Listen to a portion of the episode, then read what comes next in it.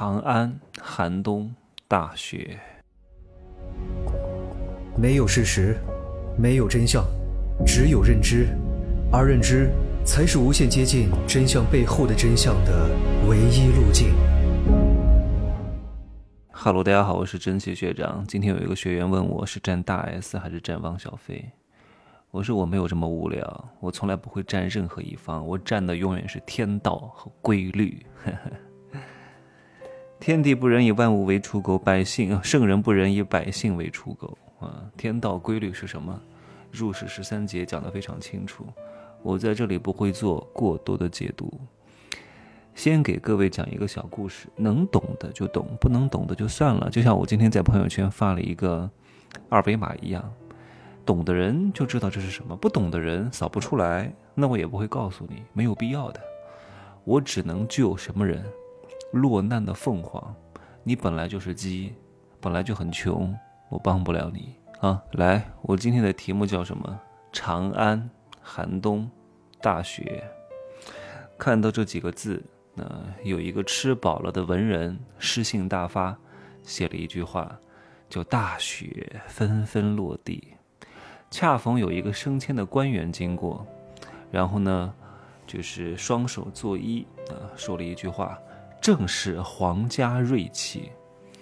这个时候呢，有一个卖棉衣棉裤的老板啊，因为下了这个雪，生意兴隆，说了一句：“明天、后天继续。”而这个时候，路边有一个快要冻死和饿死的乞丐，哆哆嗦嗦的大骂：“放你娘的狗屁！”听懂了吗？自行揣摩啊。看似每个人的利益诉求点都不同，但本质上都是一样的。就像很多人说，婚姻法是对男性最大的不公平。在我看来，婚姻法本身是没有错的，是很多男的自己脑子有病，因为他不懂，他不懂婚姻法，他想当然，他太天真，所以他动不动就送给别人这么多钱，被很多捞女骗钱，被他们分钱。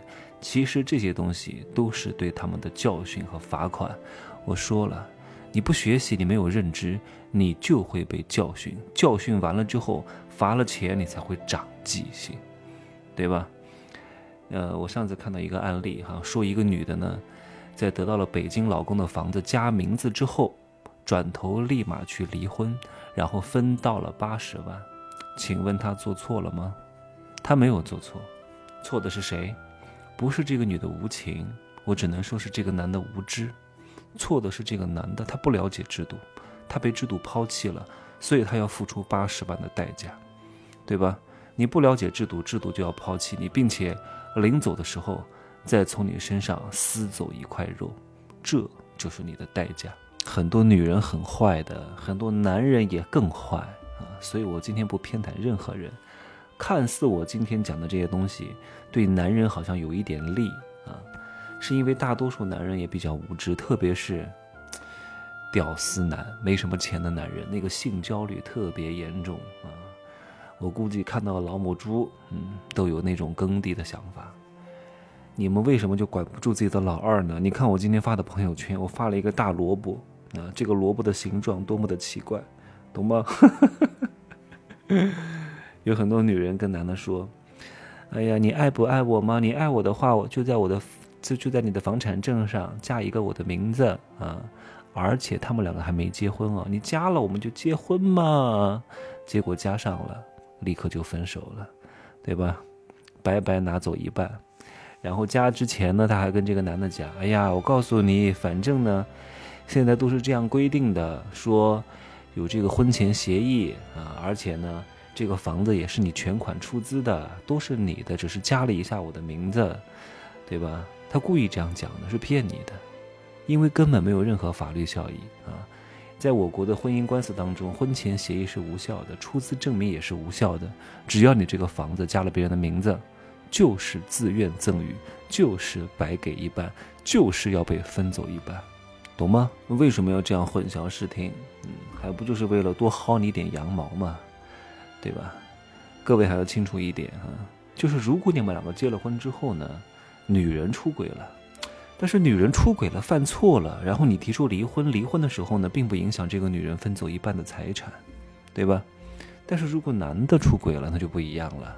男的如果出轨了，那在判离婚的时候，有可能本来是五五分的，现在呢，你只能分到百分之三十，有可能还会净身出户。再讲一个各位不知道的点哈，就是你老婆的孩子啊，就是不是你老婆的孩子，就是你们的孩子肯定是你老婆的，但是不一定是你的，你懂我这意思吧？对吧？因为孩子是从女人的。那里生出来的肯定是他的，但是不是你的不好说。哎，你怎么怎么长得像我兄弟？那怎么长得像我老板？你就去鉴定，但是呢，你去偷偷鉴定啊，偷偷鉴定，哪怕鉴定完之后孩子没有跟你，就是孩子跟你没有任何血缘关系，你拿了这个报告呢，想要去提出离婚，不好意思，对不起哈，这个报告是无效的，法律是不承认私下鉴定的。你就回家老老实实的去养你的野种去吧，那怎么鉴定才合法呢？各位，需要男方同意，女方同意，孩子也需要同意，然后再去法院指定的机构去做检测，拿报告，才算承认，才能够提出离婚。有了这个苛刻的条件啊，就能够非常好的保护那些喜欢出轨的女人，已婚的女人啊。随便大胆的在外面放些这个乱搞啊，还不带套啊，就算肚子搞大了，搞出野种了，老公也离不了婚，还得拿钱养野种啊，怎么样，好不好？我再跟各位讲最后一条爆炸性的啊，上次有一个女的来找我啊，因为她知道我可能要生个孩子，他说他想帮我生啊，不图任何，我听了这个就想笑啊。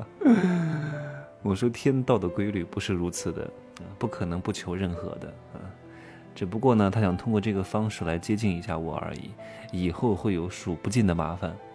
他说：“我觉得你的基因很好，我只想传承这个基因，我想生一个我们的结晶啊。如果我怀的是双胞胎，给你一个，给我一个；如果我只生了一胎，那我愿意为你再怀第二胎，第一胎给你，第二胎给我啊，我不要你任何东西，能信吗？各位。”你要贪这个便宜吗？